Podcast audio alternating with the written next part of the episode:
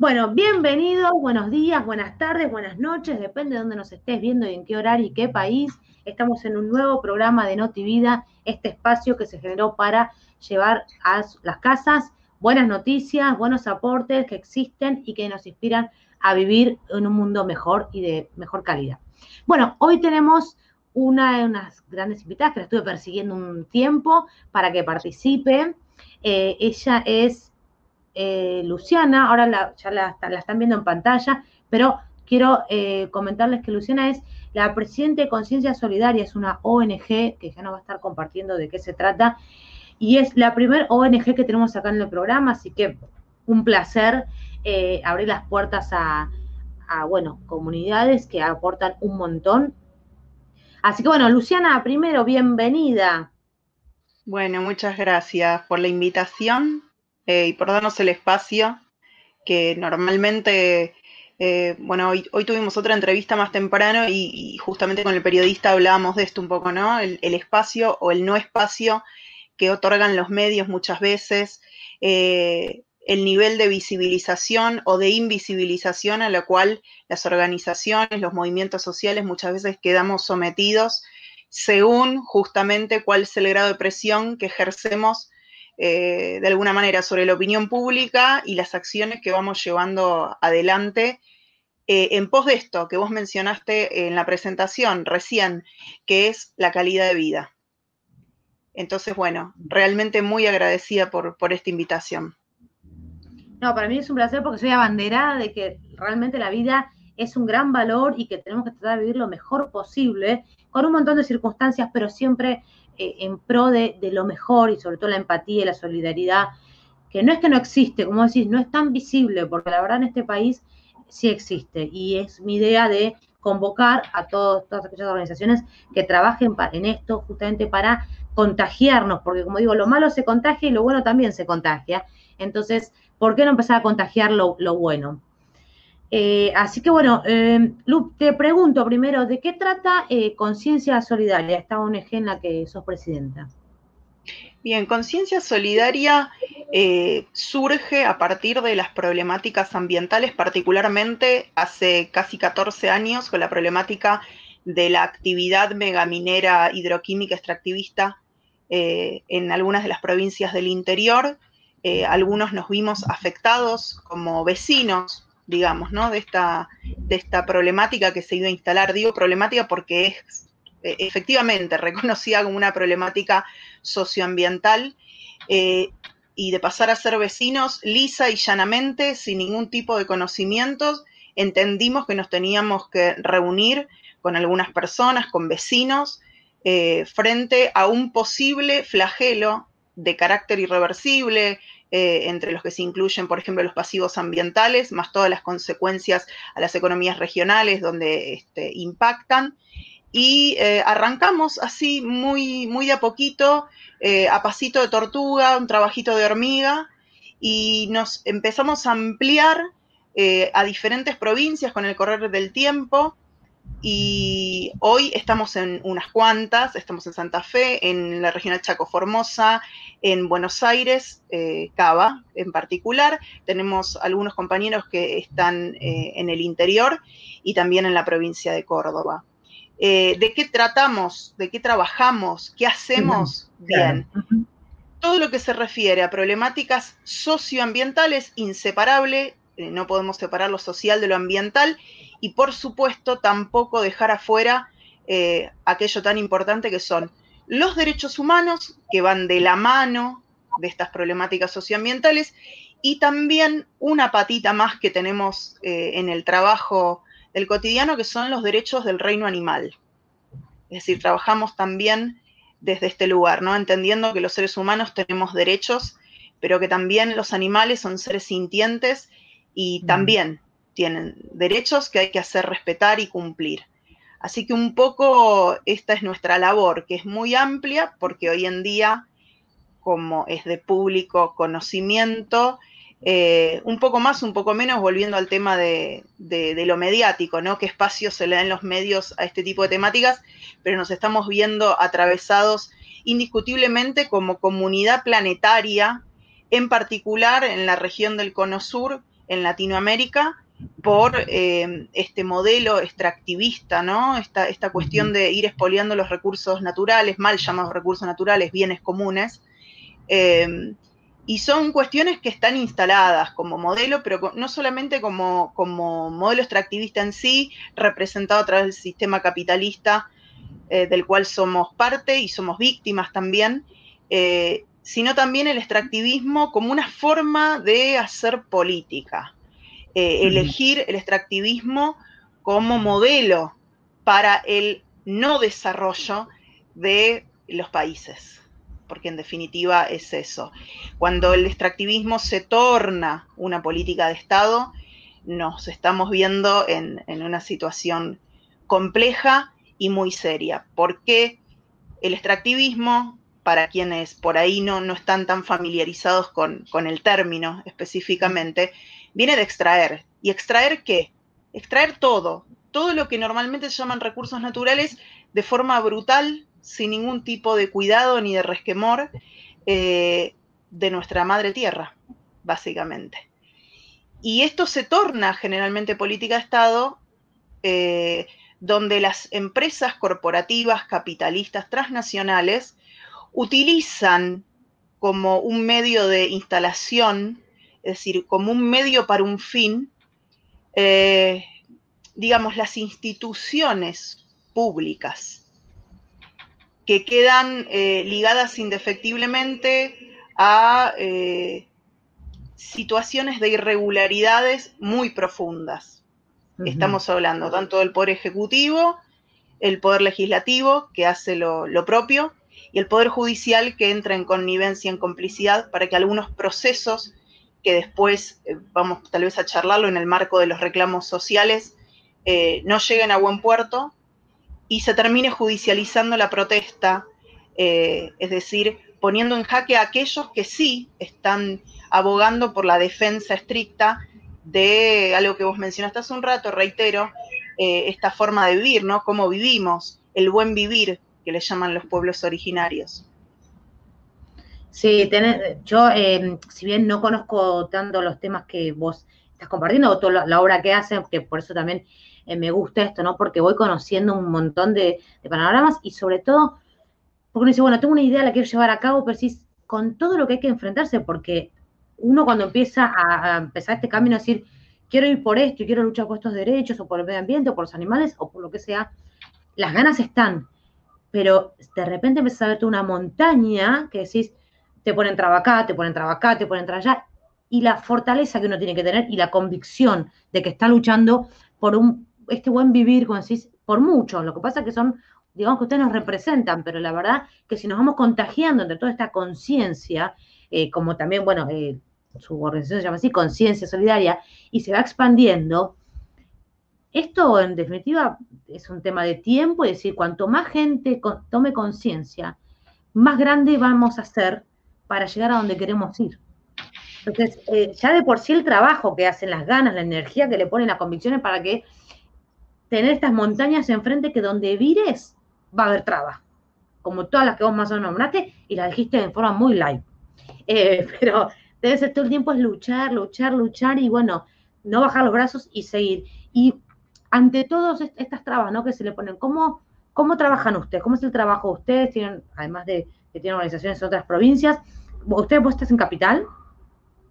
No, yo hace muchos años que me fui de, lo que es la provincia de Buenos Aires y me vine a residir a, Córdoba, ah. justamente eh, en la observancia de un cambio de vida profundo, ¿no? En términos filosóficos, eh, de decir, bueno, hasta acá llegamos eh, y elegimos con nuestra familia radicarnos en las sierras de Punilla. Es un lugar hermoso, pero justamente eh, por las problemáticas ambientales es que surge, en definitiva, en Córdoba, en Punilla, conciencia solidaria, eh, por el flagelo megaminero. ¿sí? Y bueno, esto que vos mencionabas un poco, eh, a veces tenemos, somos vecinos, el ciudadano de a pie no conoce, no sabe, puede tener conciencia en definitiva de algunas cuestiones, pero realmente uno empieza a dimensionar muchas cuestiones cuando ya ingresa de lleno en los temas, cuando eh, ingresa e investiga, cuando articula con otros, cuando empieza a, ponerse a tiro con, las temáticas desde el lugar de la calle, ¿no? Porque a veces uno percibe, más allá de que nosotros también como ONG tenemos redes sociales y vos preguntabas recién, ¿en, qué trabajan? Bueno, trabajamos en lo educativo, trabajamos haciendo prensa, trabajamos dentro de la legislatura, de las legislaturas y del Congreso, eh, trabajamos, tenemos muchas causas judiciales iniciadas, eh, es uno de nuestros fuertes, por decirlo de alguna manera, eh, el trabajo jurídico judicial, pero también estamos haciendo nuestra labor en las redes permanentemente, dentro de lo que es el marco del trabajo de prensa, y sinceramente uno ve que hay, em, a ver, una cuestión de, mucha opinión, de intercambio, pero que se queda simplemente en un apoyo relativo y en meras buenas intenciones. Eh, yo te apoyo, estoy de acuerdo con vos y ahí quedo, ¿no? Quedan las cuestiones como un poco en stand-by. Y eh, es complicado porque realmente eh, hacen falta cuerpos hacen falta cabezas, hacen falta corazones y manos para avanzar eh, a la hora de, enfrentarse con, esta cuestión. A ver, los podríamos describir como grandes monstruos que vienen con todo, sin ningún tipo de prurito en avanzar sobre lo que haga falta, porque, a ver, para, estos, para estas corporaciones encarnadas a través de, representantes empresariales. Eh, sinceramente prima la lógica del capital por sobre la lógica de la vida. Entonces, lo primero que observan es el rédito y la ganancia. No todo aquello que va a quedar destruido eh, a su paso, porque esa es la realidad.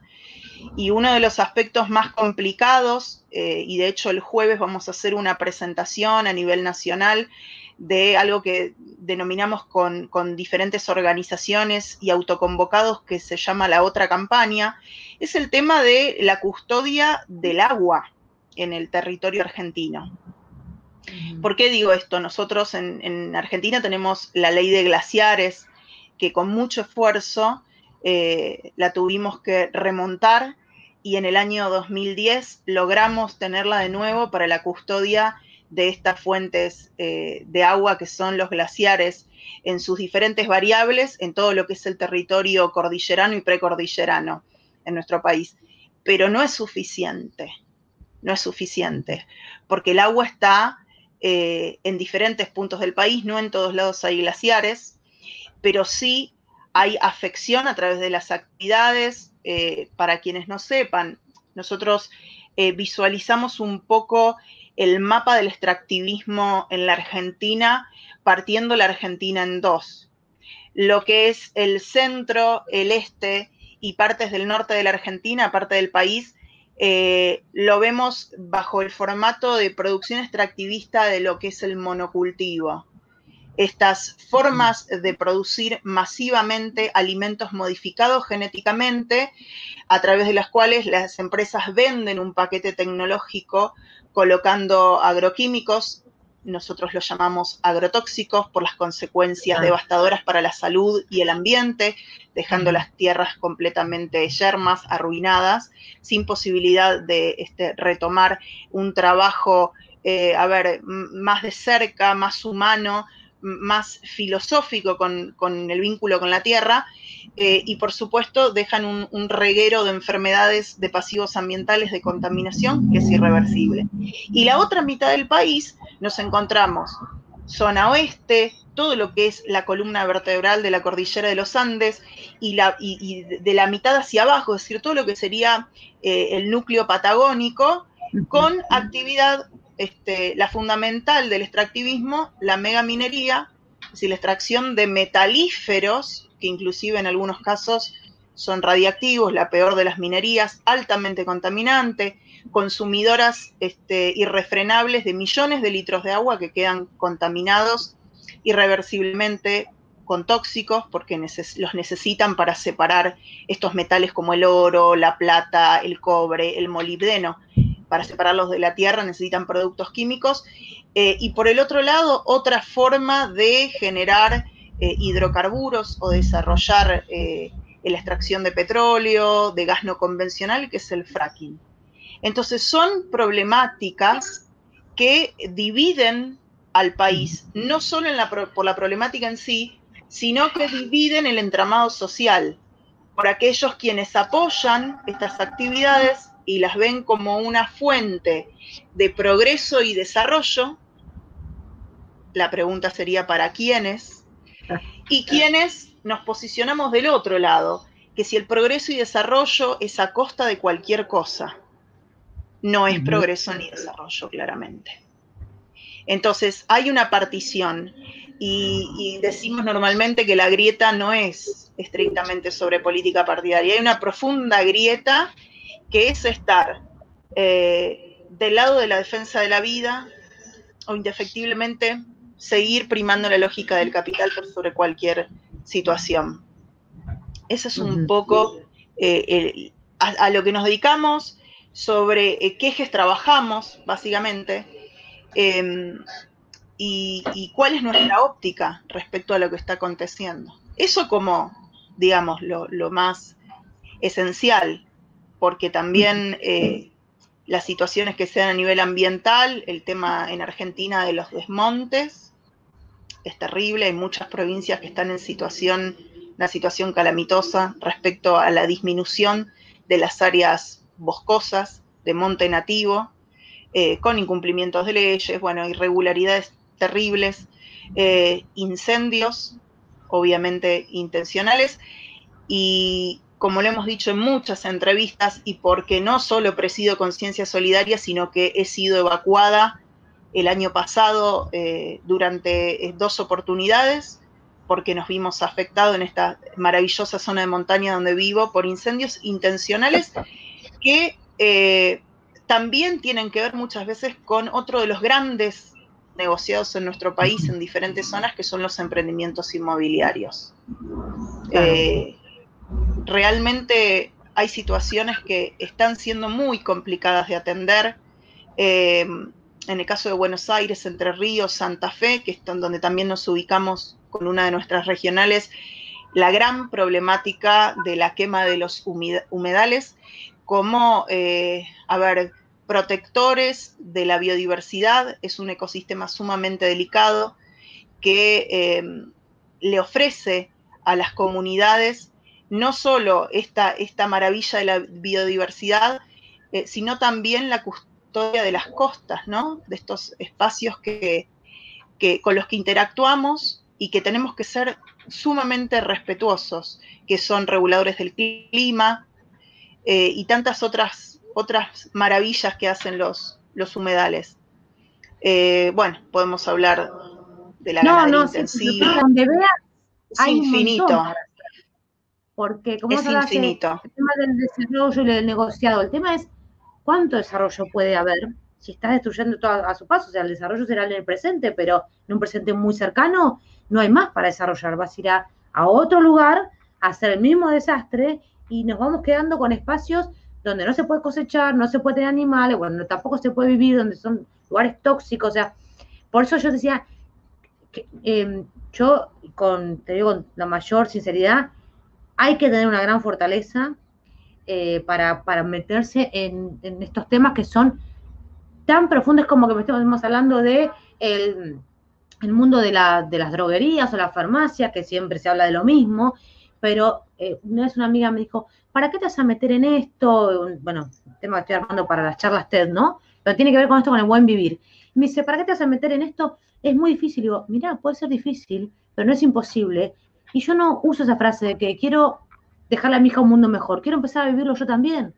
Tal vez no lo, no lo llegue a ver, pero si no cambiamos también esta mentalidad de nos va a llevar un montón de años, es imposible, no vamos a poder, seguimos siendo, cediendo territorio en todas las áreas. Yo lo que te quería preguntar, porque son temas macro lo que estás hablando, por supuesto, son interesantes, pero la verdad que sí, algún día me gustaría, si se puede, o bueno, obviamente vamos a, después dar las redes de ustedes, entrar más de lleno en cada uno, porque como dices, donde vos abrís la puerta, te encontrás con un mundo interminable de cosas Absolutamente. Para, mejorar y aparte descubrimientos que vas haciendo en el, como decís, en el caminar, en el conocer, en el meterme realmente en, cada área que bueno, ustedes trabajan. Pero yo tengo una hija de seis años, por ejemplo, ¿no? Entonces también me gustaría, eh, en lo posible, ¿qué podemos ofrecer desde, cómo concientizar desde casa, ¿no? Porque nosotros somos adultas jóvenes, pero también traemos seguramente los pichoncitos que puedan ser los adultos del día de mañana y, amigos y, trabajamos por ahí. Yo no trabajo en colegio, pero sí estoy muy involucrada en las acciones sociales del colegio donde va mi hija. ¿Cómo se puede desde lo más mínimo de casa empezar a concientizar? Algunos tips que, o, o dónde poner un poco de, para explicarle a nuestros niños y a nosotros mismos, el porqué de, bueno, no, no me quiero adelantar porque quiero que lo digas vos, pero desde casa, ¿cómo empezar? Porque si no empezamos a hacerlo desde casa, mucho menos nos vamos a comprometer con el de afuera, que no solamente para nosotros, sino que para muchos. Mira, yo creo que lo fundamental es predicar con el ejemplo. Esa es la cuestión. Y creo que la mayoría de la gente hoy en día tiene acceso a, eh, a ver, de alguna manera poder visualizar qué es lo que puede hacer en su casa. No me quiero poner a hacer una lista de tips eh, de, bueno, eh, a ver, apaga la luz, eh, mientras te cepillas los dientes, cerrá la canilla. Es decir, son cosas básicas que cualquier persona que tenga un poquito de criterio, digo, puede llevar a cabo. Pero sí me parece importante hablar de la coherencia porque eh, a veces nos quedamos, sí, por supuesto que son importantes esas acciones, porque el agua no, se reproduce eh, de manera espontánea dentro de la canilla. Eh, viene de todo un circuito natural, que es de lo que te estaba hablando y les estaba hablando a quienes nos, vean hace un rato, pero también tenemos una responsabilidad en el uso por ejemplo, por, mencionarte el tema del agua. Lo mismo con la electricidad, porque en definitiva provienen todos de, origen natural. Y lo importante de todo esto es que la mayoría de esto que nosotros percibimos como servicios y que provienen de la naturaleza, eh, no son renovables. Ese es el mm. tema. Entonces, la pérdida es una pérdida eh, sin retorno. Ese es el, el punto.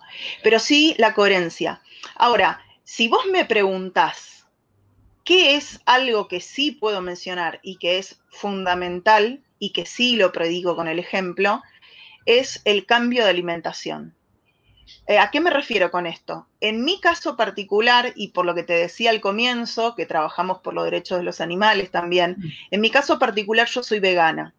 Fui vegetariana muchos años, más de 20, y después me volqué al veganismo, también hace casi 10 años. Y em, realmente es uno de los aspectos que hace la diferencia. ¿Por qué? Paso a comentarte.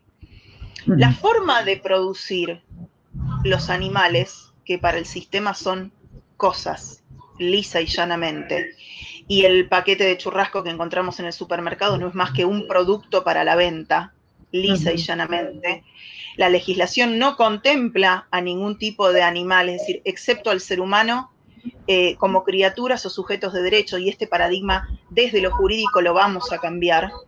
Eh, sabemos que a la hora de producir estos animales tenemos el lugar donde se producen, es decir, dónde tenemos que colocar estos animales en forma masiva, eh, bajo parámetros de, crianza, de tortura absoluta, eh, de las cuestiones más oscuras que nos podemos imaginar, también en mucho material en Internet, no me voy a, parar a, dar detalles.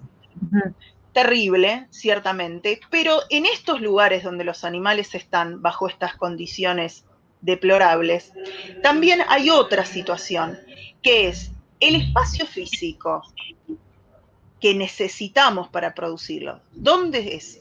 Bueno, necesitamos producirlos en lugares donde, entre comillas, porque también estamos trabajando sobre eso, eh, no estemos cerca de las comunidades, eh, digo, los grupos humanos. ¿Por qué? Porque es demencial y catastrófico lo que se produce en estas industrias.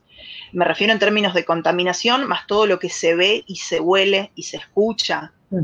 y la contaminación que queda en la tierra y el agua. Entonces, avanzamos sobre monte nativo, en lugares que antes eran vírgenes, colocamos estas megafactorías como las que ahora quieren traer descentralizadamente, eh, las factorías de cerdos, que no sé si este, te habrás enterado, eh, las granjas porcinas, en convenio con eh, el país asiático, con China, y se avanza sobre monte nativo, esto genera desequilibrios ambientales muy poderosos, pero además en este avance, donde se ve afectado este, este, ciclo sagrado, diría yo, eh, en términos de regulación del recurso hídrico, de cambio climático, indefectiblemente, porque se altera absolutamente todo el equilibrio ecosistémico.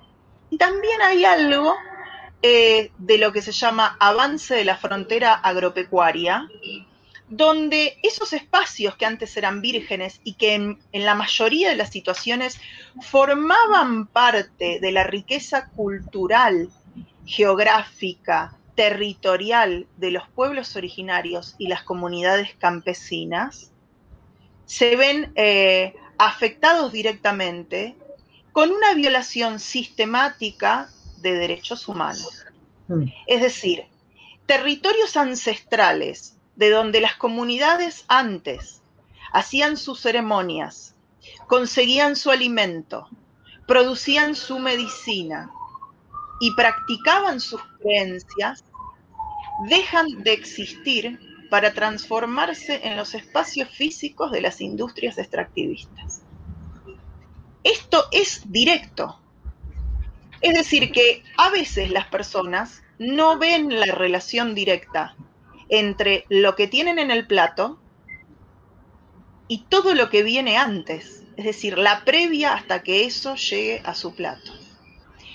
Es una de las acciones más revolucionarias, contundentes que podemos llevar adelante por el buen vivir y la justicia social y ambiental el cambio de hábitos alimentarios.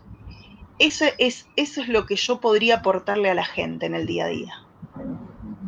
Porque es, la base de, todo. Es un montón y, es, y mientras que hablas en poner de gallina lo ibas contando porque es terrible, vas matando historia. Aparte, se podía vivir antes sin un montón de cosas y sabia y sanamente, ¿por qué terminar de erradicar la única historia que va, vamos a poder acceder, si es que accedemos? Antes era todo mucho más natural y no habían un montón de, enfermedades, ni conflictos, ni demás. Pero bueno, eh, pero te quiero contar una cosa, es más, la semana pasada fui con mi hija a la, clínica, al hospital, a hacer un chequeo, y mientras que estás en la sala de espera, eh, por eso digo el tema de la conciencia, ¿no? Tiene seis. Yo aprendí de grande algunas cosas, no digo que soy muy cuidadosa, pero aprendí de grande el tema del no derrochar el agua, de tener los dos tachos. Es más, al principio no sabía lo que era eh, descartable y no, entonces me lo anoté y se lo puse con dibujitos también a ella, de grande puesto. Vale, grande, adulta joven. Eh, pero nos pasó que estamos viendo un video que me pareció recontra para concientizar, porque viste que nos queda a veces mucho más en lo visual. Y era como dibujitos, porque era parte de pediatría. Entonces era una mamá lavándose los dientes, como pantalla partida como acá. Y al lado veías, por ejemplo, un delfín en un océano, que el, océano iba bajando y el delfín, no, no, digo que se va a morir porque era algo de niños, pero que va poniendo cara como que no puede respirar, no puede oxigenar. Y así hace también con cuando lavas los platos y cuando te haces el baño de inmersión, todo iba bajando, ¿no? Para que los perros tomen agua, era dedicado a los animales. Sí. Y después cuando empezás la misma acción, me lavo los dientes, pero mientras que no uso el agua, apago, como que empieza a subir el agua y el animal vuelve a vivir, va, vuelve a vivir, vuelve a oxigenarse. Y mi pregunta siempre es, ¿por qué estos pequeños videos de concientización no pueden llegar a la parte masiva, en vez de estar viendo, vender tus joyas en no sé dónde, comprarte el shampoo que te hace mal en no sé dónde. Esto tiene que ver también con esto que hablabas un poco, ¿no? Estas grandes montañas eh, de intereses, ¿no? O, por qué no, por qué no puede llegar esto que es tan visual? Dura 30 segundos, ni siquiera es un montón, pero que es gráfico. Mirá, es la complicidad del cuarto poder con la, con la industria. A ver, los medios, eh, yo te diría que son una de las, de las industrias que más dinero dejan. Eh, porque, a ver, eh, no llegan este tipo de videos que son importantes, que son esenciales, que son imprescindibles en los tiempos que corren, pero sí llega una publicidad de Monsanto, por ejemplo, eh, o de otras empresas que sabemos lo que hacen, sabemos cómo impactan en el ambiente, las, enfermedades que, dejan este, este reguero de, cáncer, de malformaciones, de abortos espontáneos, de tumores, eh, con los productos que venden, tanto en los aplicadores, en quienes trabajan en la industria, como así también en las poblaciones que están en derredor de, los espacios donde se trabaja. Entonces hay una gran complicidad. Yo siempre digo, pongo este, esta cuestión ¿no? como, como gráfica. Eh, en la punta de la pirámide, los intereses se tocan y son los pocos y los mismos. Son los pocos y son los mismos porque eh, los señores del poder mundial no son eh, millones de personas. Sí, claro. Son algunos y todos se conocen. Es como una especie de esto de, pueblo chico, infierno grande, bueno, todos se conocen en los pueblos. Y esta gente son mucho menos que un pueblo. Es decir, eh, en, términos de, de, cuantitativos me refiero. Sí, sí, sí. Entonces, son los que manejan y que tienen a ver, terminan eh, poniendo huevos en diferentes canastas, que en definitiva es la misma.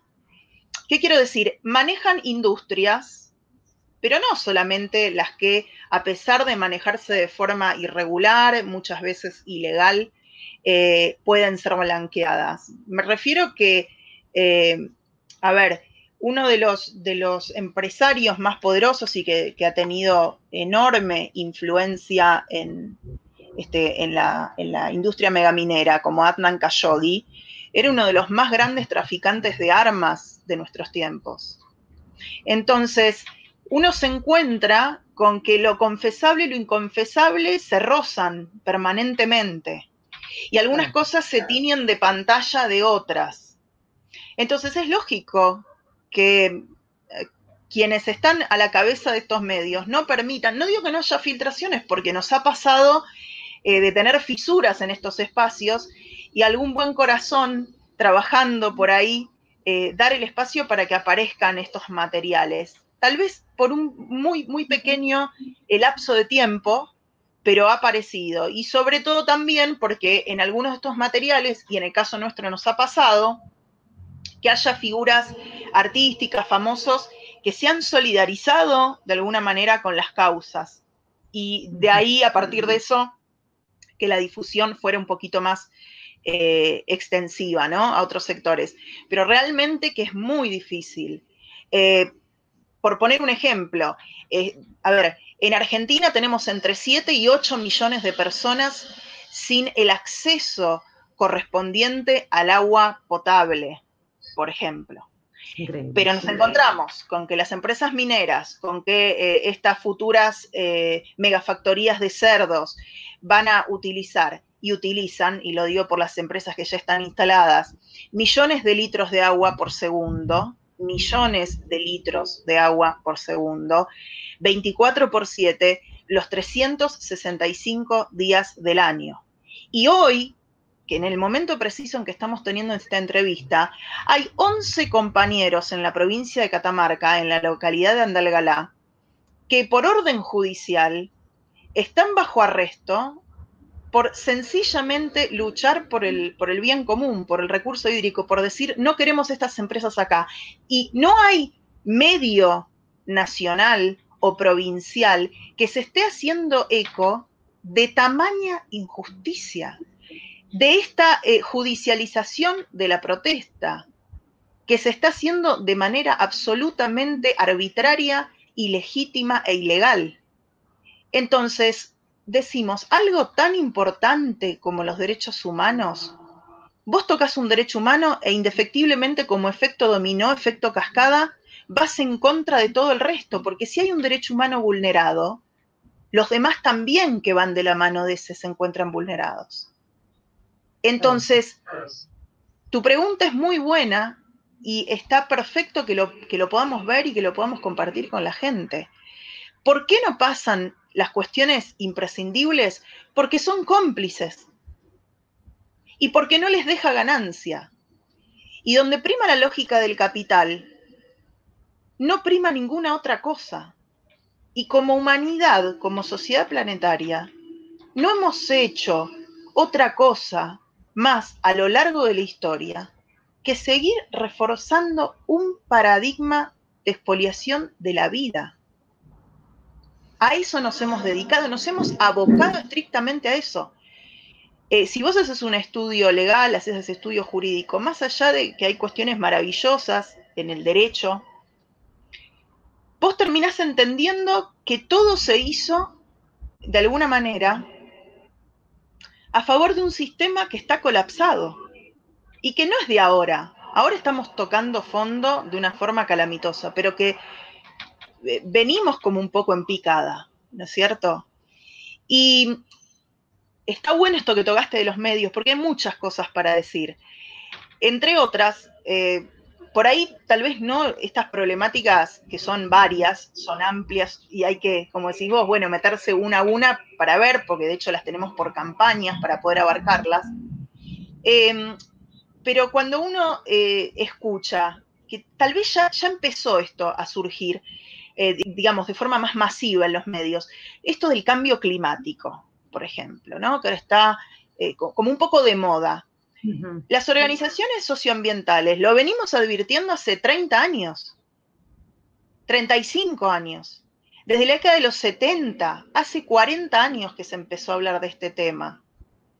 Cuando la proyección de la afectación de las industrias sobre este, los ecosistemas ya se perfilaban desde la comunidad científica directamente, ¿eh? no estamos hablando del vecino que, por ahí la, toca de oído, estamos hablando de la comunidad científica, se daban las primeras conferencias y se volcaban los primeros estudios eh, respecto, digo, en forma masiva, respecto a, esto del cambio climático, a lo que eh, iba a acontecer un par de décadas a posteriori de esto si no sacábamos el pie del acelerador. Y hoy es una realidad el derretimiento de los polos por el incremento de las temperaturas, de los, de, los climas eh, pendulares, extremos y antagónicos. Eh, es una realidad que uno de los mayores pulmones verdes como la Amazonía está quedando devastada en proporciones calamitosas por año, que es, es increíble, uno no puede dar crédito. Eh, en 2019 fueron casi 76.000 incendios en simultáneo que estaban eh, cernidos sobre la Amazonia. Entonces, este tipo de cuestiones, los océanos, hace una semana atrás nosotros hicimos eh, un especial de investigación fundado en algunos materiales documentales para un programa que hacemos, producimos eh, con, articulación con unos compañeros en México y en Estados Unidos, que es sobre eh, la muerte de los océanos y los mares. El 60% del oxígeno que respiramos eh, se, produce en los océanos. Y está el nivel de destrucción de estos ecosistemas marinos y oceánicos que esto se está revirtiendo, se está acidificando el planeta. Entonces, eh, ¿cómo vamos a hacer para vivir? Es la pregunta. Es urgente, es ayer. sí. Eh, porque bueno, yo soy terapeuta y coach emocional, entonces, eh, que trabajo, bueno, obviamente voy más para el lado de las mujeres, pero trabajo mucho con el tema de, y lo veo, por eso siempre me involucro en lo que son talleres y demás, en esto de que si, es una frase per seria, si yo no me no me quiero, no me valoro, no me contemplo, mucho menos voy a tener valoración a lo que tengo al lado, sea todo lo que tenga vida, sea animales, sean plantas, sea... ¿Por qué? Porque por eso decía la semilla desde casa. Yo, siempre creo que hay una semilla inicial que hay que empezar a regar. Y después, por supuesto, empezamos a ver organizaciones como la tuya y otras, otras más, y más movimiento que todavía no suma, lamentablemente, porque no, no es que no suma, suma todo, porque quiero decir, no llega a concientizarnos constantemente. Yo te puedo decir quién fue la última pareja de la farándula que se separó y te digo que de grande aprendí el tema de, concienticé el tema del agua, de grande. ¿Por qué? Porque no están los colegios, porque no está en el día a día, porque no está puesto acá y sobre todo porque no valoramos la vida misma. Y si no valoramos la vida misma, Y bueno, cuando me tenga que tocar, me toca. No me importa lo que queda abajo, no me importa lo que tengo arriba, no me importa lo que tengo al lado, y hasta lo puedes ver, yo siempre lo digo, cuando salís a caminar por la calle, al menos acá en Buenos Aires, yo voy a, el colegio de mi hija está a siete cuadras, las hacemos caminando. La cantidad de caca de perro que vemos, la cantidad constante. Entonces, ya con ese pequeño detalle te das cuenta que no hay valoración personal ni hay valoración hacia el otro. ¿Por qué? O si tu perro hacia adentro de tu casa, seguramente la limpias. Pero ¿por qué no limpias cuando estás en la calle? Porque viene otro atrás y el otro que me importa. Y es lo mismo que pasa a gran escala en eh, todo bueno, el trabajo que hacen ustedes, que es, por eso digo el tema de la conciencia, desde la semilla, hay que empezar a plantar semillas. Plantar semillas es empezar a fogonear y a posicionar. ¿Cuántas veces el mundo cambió de, de, de era? ¿Y cómo cambió? Y te va llevando. Y así como te va llevando, también hay un parate, vamos a poner un ejemplo que no es ni la dimensión de lo que ustedes hacen, pero el tema del colegio, sea presencial o virtual, eh, no importa el tema ni político, quiero decir que acá se agrupó una masa societaria que pudo llevar adelante una, como una invasión de decir, basta, hasta acá no me toques más la cola. Y al menos se escuchó, como se escuchó el tema de la ley del aborto, que también cada uno puede tener su opinión o no, pero también, por ejemplo, la ley del aborto siempre digo, sería un placebo, porque calmaste las fieras, pero no pones educación sexual en los niños, no pones la, contención a las mujeres que son abusadas, las mujeres que tienen que ir a declarar, no las fortalecer para que vayan a declarar, la mujer que pasa por un aborto. Entonces, ¿qué me hablas del aborto? ¿Qué solucionas? Un parche. Y así estamos lamentablemente en todo. Por eso cuando te escucho hablar, es tan inmenso, tan inmenso y tan poco, em, tan poca llegada a la casa, ¿no? A que entre, como entra cualquier, habrá porquería en nuestro televisor y no lo importante, pero sobre todo, como te digo, el amor propio, el amor hacia el otro. ¿Cómo no se puede trabajar en eso? Es terrible. Sí, ciertamente. Eh, de todas maneras, más allá de la difusión, por eso soy yo y te decía el tema de la coherencia, ¿no? Eh, que hay que predicar con, el ejemplo, ¿no? Con el ejemplo humilde, básicamente, pero ejemplo al fin. Eh, y la coherencia que no, tiene que ser, a ver, em, colocada desde, a ver, de alguna manera desde la externalidad. La coherencia siempre eh, se funda en parámetros internos de la persona. Eh, nada puede venir a imponerte la coherencia. Eso se vivencia, se sostiene y se ama de manera íntima. Eh, no, no, hay, a ver, porque vos podés poner un video, podés colocar videos, podés hablar con la gente, pero, a ver, la conciencia, como decimos con algunos compañeros, se vive a cada momento y no se impone. No, claro, es decir, eh, en mi caso, también como me ha pasado mi grupo de amigas y más, eh, al no tenerlo, al no escucharlo, la verdad, la ignorancia de un montón de, como decís, lo que llega a la mesa, no sabes todo lo que tiene atrás. Para que llegue a, tu mesa como llega, que parece a todo pomposo, no sé qué, tiene un maltrato, tiene intoxicación, bueno, todo lo que vos contaste y más. Entonces yo digo, esa, si uno es ignorante por no conocer, y yo realmente soy ignorante porque no conocía, no sabía. De hecho, dejé de comer un animal porque vi cuando lo mataban, pero si no, no. o sea, no te voy a ir a la brutalidad, porque tampoco mostrar eso que tipo crónica. Pero con este pequeño video que vi en la clínica, que es muy de niños, es muy claro el mensaje. Vos desparramás. Para vos. Claro, para mí. Para te hablo por eso de mi persona. Sí, sí. Es que, a ver, hay gente que si no ve las cosas, eh, digamos, sin anestesia, sin maquillaje, de todas maneras, a ver, cada uno es un mundo, cada, conciencia es una particularidad, una singularidad, y eso, este, como todo en, esta vida, ¿no? No hay casos que sean repetidos. Puede haber similitudes, pero cada cosa es particular. Pero vos sabés que yo creo que, así como no son tiempos estos que corren de convencer a nadie, y uno no se puede focalizar en convencer a nadie, pues si no perdés la energía. Vos tenés que hacer lo que tenés que hacer, pues es necesario, correcto, eh, y punto. Pero también son tiempos donde hay que dejar de maquillar la realidad. Es decir, si esto es de esta forma, tómalo como viene. Hacete cargo, porque así como eh, digamos, nos gusta adornar aquello que nos, que nos llega eh, para que parezca más lindo y para tapar las miserias, no hay mejor manera que sacarnos la venda de los ojos que tomar las cosas como vienen y como son. Porque si no seguimos en la misma tesitura de, poner vaselina y de este, hacer como una especie de, de colchón de todas las verdades que la humanidad no está dispuesta a ver y que no le permiten salir, si no las ve claramente y si no se hace cargo de lo que produjo, de esa zona de confort enfermiza y enfermante, porque es altamente contagiosa, y que tiene que ver con esto que vos decís de las semillas. Por eso yo digo, eh, el que quiera ver tips de cómo cuidar el agua, bueno, puede ingresar en internet.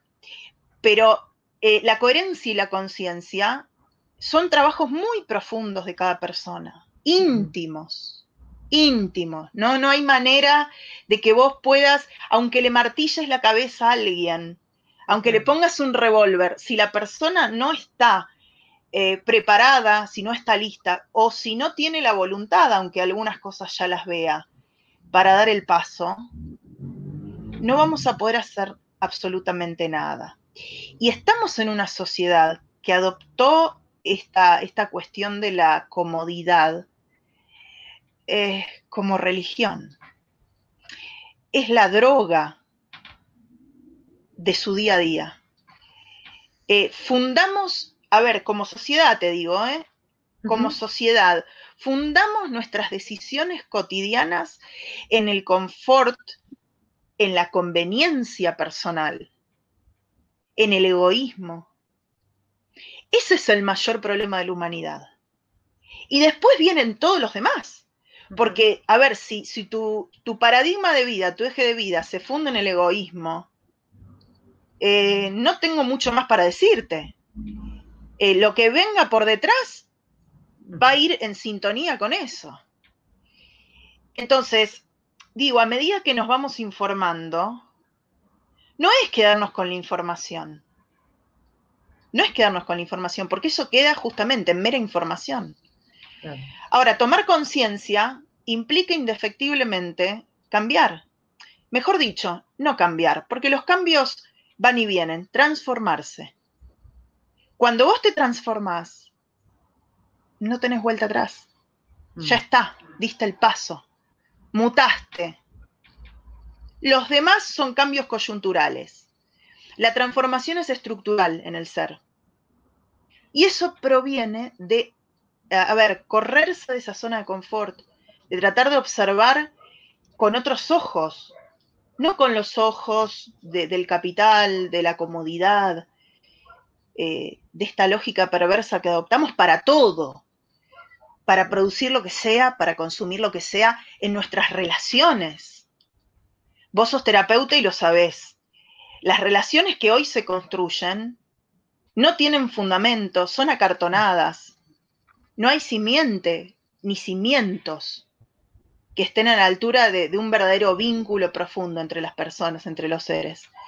Hoy es eh, todo así, como venga, con tal de no estar solo, con tal de no sentirme vacío, hago cualquier cosa. Y también hay un elemento que no lo mencionamos a lo largo de la charla, pero que tiene que ver con esto que te estoy mencionando, que te estoy diciendo, que es el tema del consumo, el consumismo hipnótico. Fundamos nuestro sistema de producir en producir para el descarte. Y la gente consume para no sentirse vacía. La gente consume y consume productos y consume relaciones. Es decir, consumimos, gastamos, eh, nos ponemos en esta posición de pasivos, pero jamás activamos. Es decir, no sabemos lo que es dar. No sabemos lo que es dar. Y cuando damos, entre comillas, estamos especulando con qué vamos a recibir a cambio. Esa es la, como le dicen los chicos, la cuestión, ¿no? La, verdad de la milanesa. Es así. Eh, los seres humanos somos muy egoístas e hicimos del egoísmo eh, nuestra bandera. Entonces, todo pasa por ese filtro. Todo lo que hacemos lo proyectamos desde ahí. Em, por eso, cuando hablamos de las problemáticas socioambientales, cuando hablamos de las problemáticas de derechos humanos, cuando hablamos de las problemáticas de, violación de los derechos de los animales, cualquier tema que trabajemos, eh, hay que hacer mucho trabajo, eh, a ver, eh, yo no sé si decirle terapéutico, pero el laburo con la gente es uno de los trabajos más maravillosos, pero también de los más difíciles, de los más complejos, y que no, este, no es este, imponible. Ese es el tema.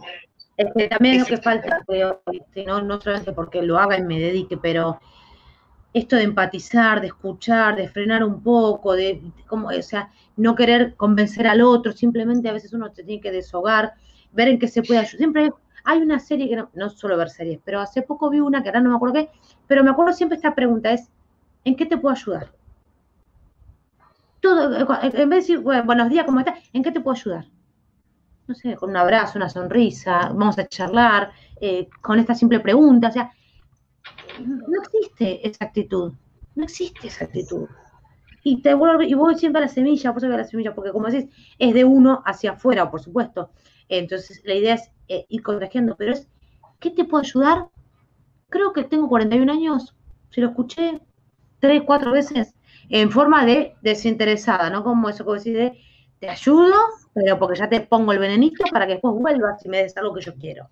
No es que vira, digamos, esta, esta sensación de te doy, pero para tener algo a cambio, sino que, ¿en qué? Lo que yo te pueda dar mientras que esté mis cabales y pueda hacerlo, muchas veces es una mirada lo que alguien espera.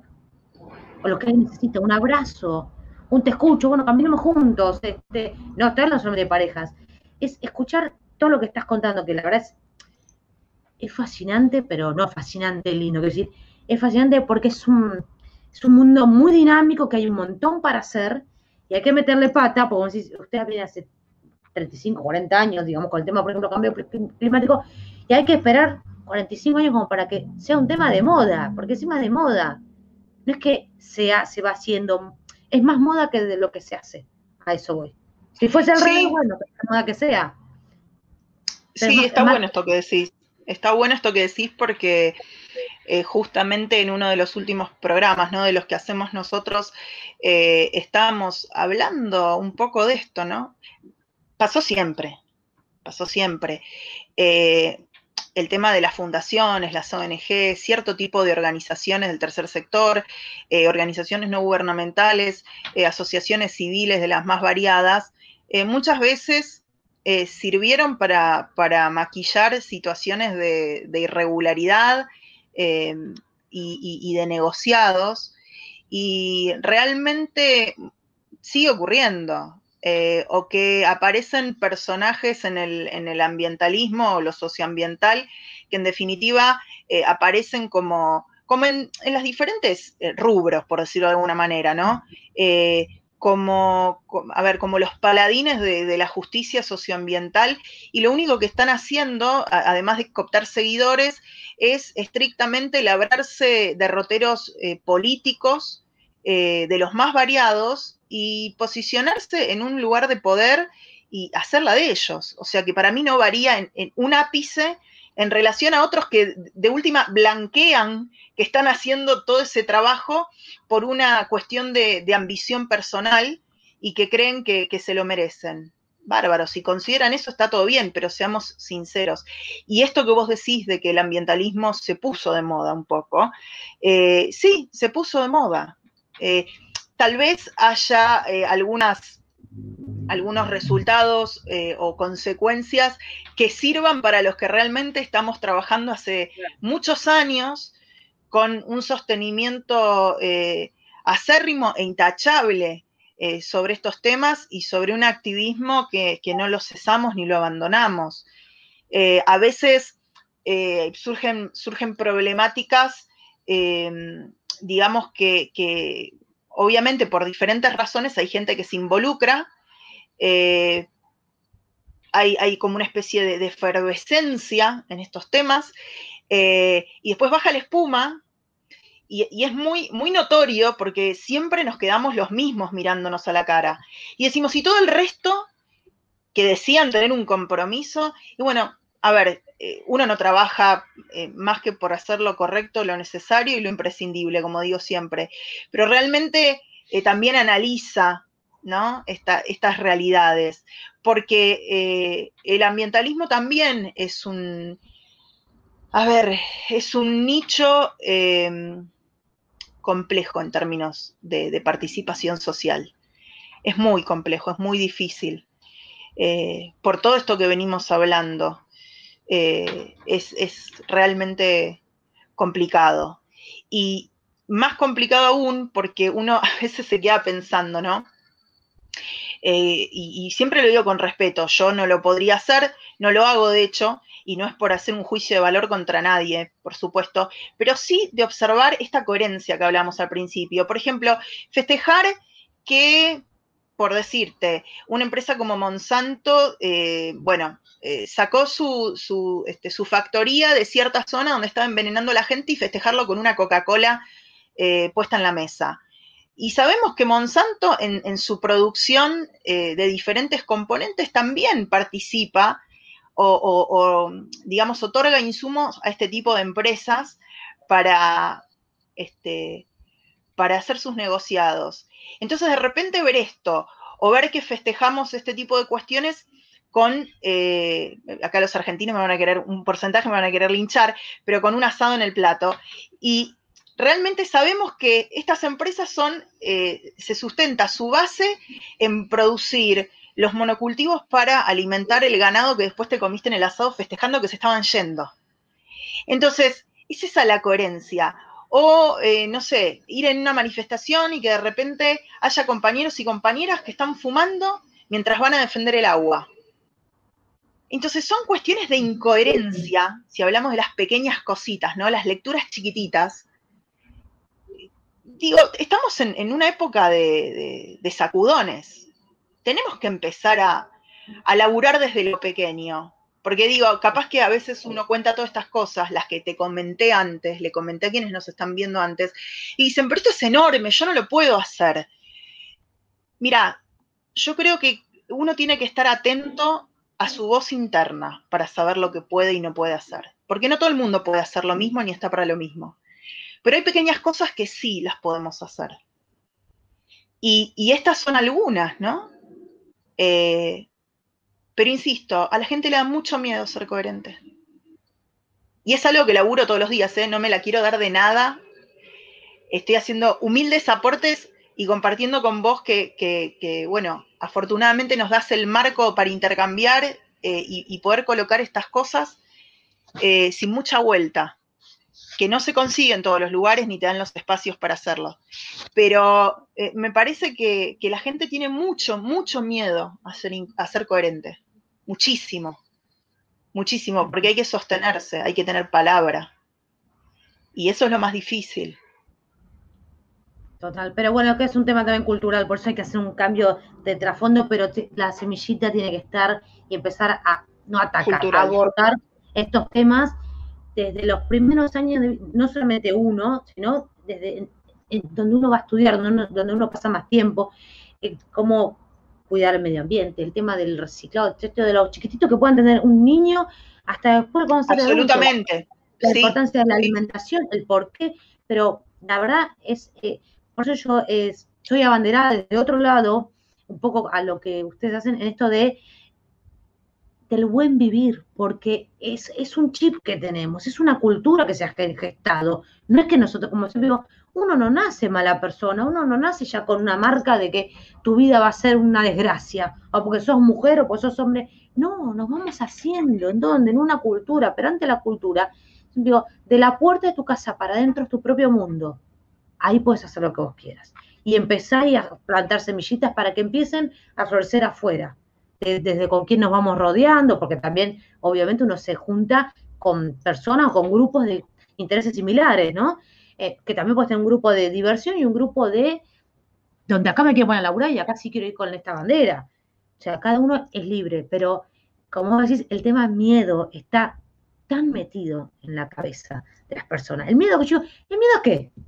Miedo, miedo a ser pobre. ¿Fuiste pobre alguna vez? No. Eso es el tema. Hay mucho miedo que no existe. No, perdón, no que no existe, que no se vivió. Una cosa, mira, fui corriendo, no sé, en la bicicleta, qué sé yo, y la segunda ronda me caí. Bueno, tal vez cuando vuelva a practicar voy a tener miedo, pero como le digo a mi hija, hacelo hasta que suceda. Hacelo hasta que suceda, porque en algún momento no te vas a caer. Y si te caes, ya vas a saber cómo puede ser el golpe. Pero ¿cuánta gente ya tengo este chip de no lo hago por miedo? ¿A qué? ¿A qué miedo a qué?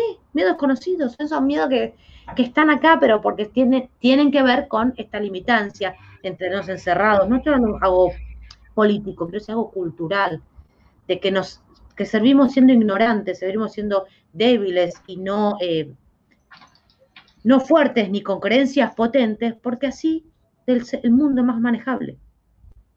Ciertamente, eh, lo que creo es que eh, frente a lo externa, la externalidad, que es lo que hablamos al comienzo de la entrevista, eh, creo que la única solución es, poner el oído interno. Está bien, algunos me van a decir, es muy difícil ponerse a escuchar tu, propio interno cuando no llegas a fin de mes. Sí, es verdad, es cierto, pero no es imposible. A pesar del todo, de todo lo que nos hagan para corrompernos, no es imposible. El tema es que vos mencionaste la cuestión cultural y es así. Em, a ver, estamos atravesados eh, y constituidos nuestras subjetividades por una cultura planetaria, ¿sí? Una cultura a nivel mundial que instala el miedo y propende a la desconexión del ser con su propio centro interior de conciencia es cantado. Y además Entonces, el, lenguaje es miedo a tal cosa en vez de decir, eh, viste que tenés, como te dije, por ejemplo, el miedo a ser pobre también, es que también igual es pobre internamente, ¿no? Y pobre también externamente. Pero en vez de decir, poner foco en miedo a ser pobre, tenés miedo a no ser feliz, tenés miedo a no ser pleno, tenés miedo, o sea, a lo positivo. No se escucha esa parte. Porque donde vos cambias el foco, donde vas a ir también. Entonces, esto, por eso digo, hay que, hay muchas áreas que hay que abarcar. Eh, que me parecería, por eso digo, me estaría horas, días escuchándolos. Ahora que igual acá estamos compartiendo también el Instagram de, ellos para que también los, sigan y conozcan mucho más a fondo toda la labor que hacen, por supuesto, eh, porque yo eh, sinceramente la conozco hoy a Luciana, o sea, hoy en forma física, por esta virtualidad, pero todo, la verdad, sinceramente, que vi el Instagram de, de ellos, pero no me imaginaba tanto. Por eso digo que el tema de la conciencia es importante, pero la ignorancia también es importante. El grado de ignorancia que tenemos muchos, y me incluyo, de desconocimiento total en algunas cosas. Em, pero bueno, primero te quiero agradecer un montón. Me has puesto la piel de gallina en un montón de momentos, eh, que eso que ya responde al interior, ni siquiera es racional. Eh, gracias por, por estar acá, por todos los aportes que hiciste. Obviamente, mm, también me gustaría preguntarte Em, bueno, las redes sí para eh, ayudar, ayudarnos a conocer toda esta obra que hacen.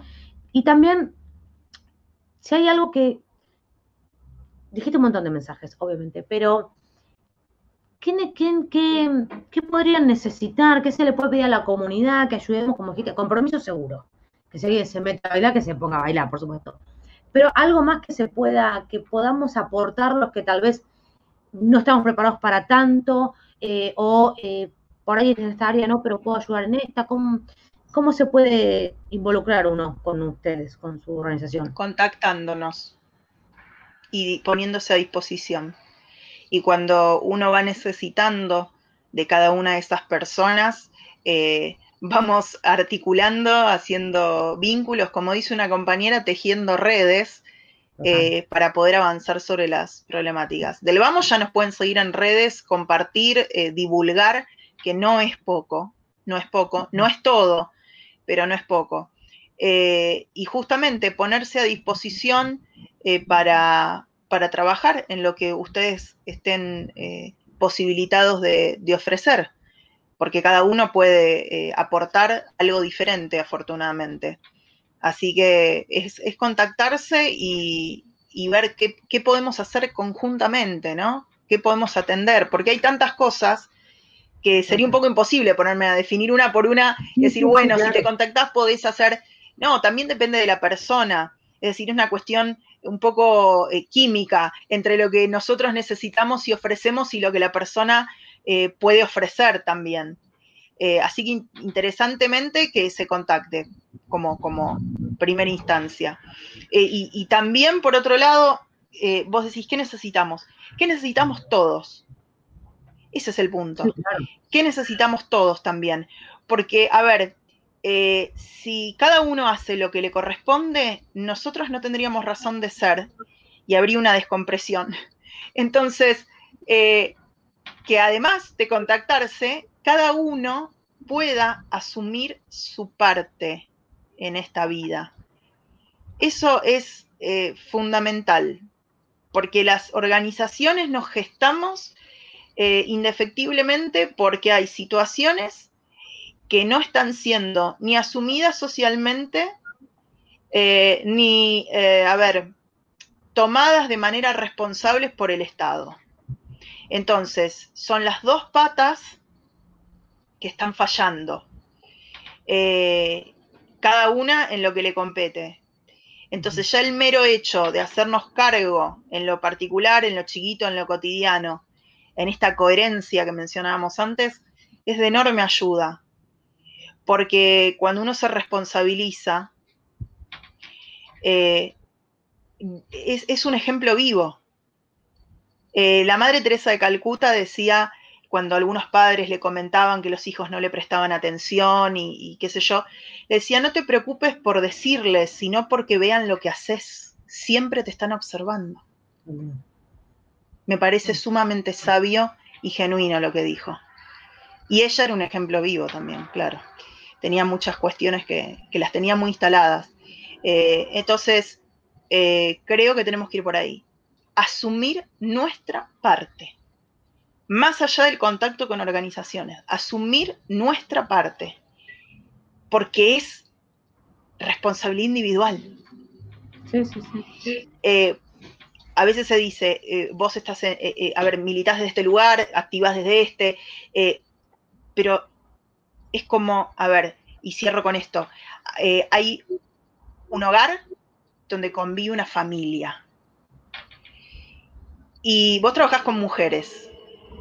Esa familia generalmente tiene una mamá, digo, hoy por hoy las familias son muy diversas y lo, trabajamos también, pero generalmente siempre se pone sobre los hombros de la mujer la cuestión de llevar adelante la casa. Y la casa se lleva adelante, sí, siempre hay alguno que está recargado, pero no es responsabilidad de ese, porque todos conviven en esa casa. Bueno, el planeta es lo mismo, es la gran casa, es el gran contenedor de todos nosotros como una gran familia. Por eso hay tantas peleas, hay tantas riñas, hay arreglos, hay este, celebraciones, hay idas y vueltas, como en toda familia. Bueno, el planeta es igual, es diverso, pero formamos parte de un todo.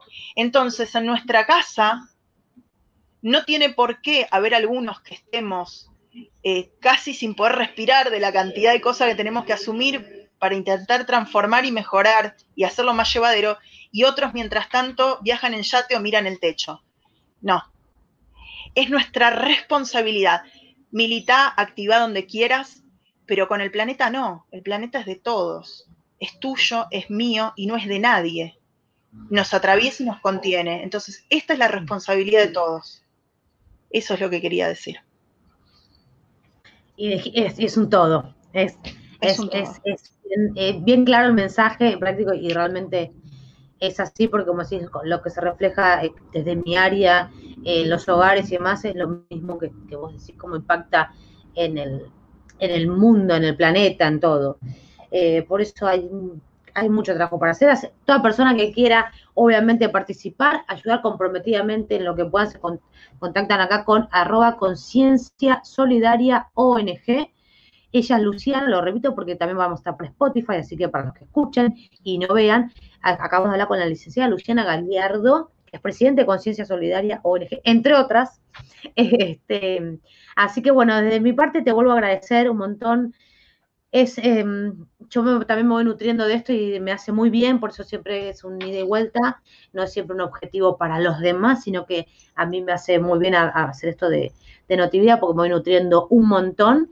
Y, bueno, estaremos después, voy a seguir hablando en contacto con, con Lu para ver desde dónde puedo aportar. Y es un placer.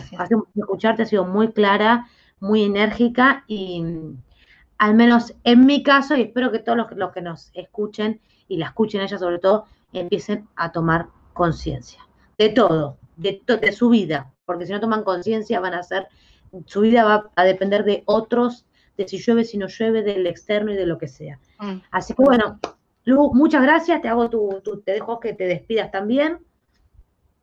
Bueno, muchas gracias, Celina, muchas gracias a vos por el espacio. Eh, quedamos en disponibilidad, no solo para las personas que nos contacten, sino también para, para poder articular con vos y, con la gente con la que estás.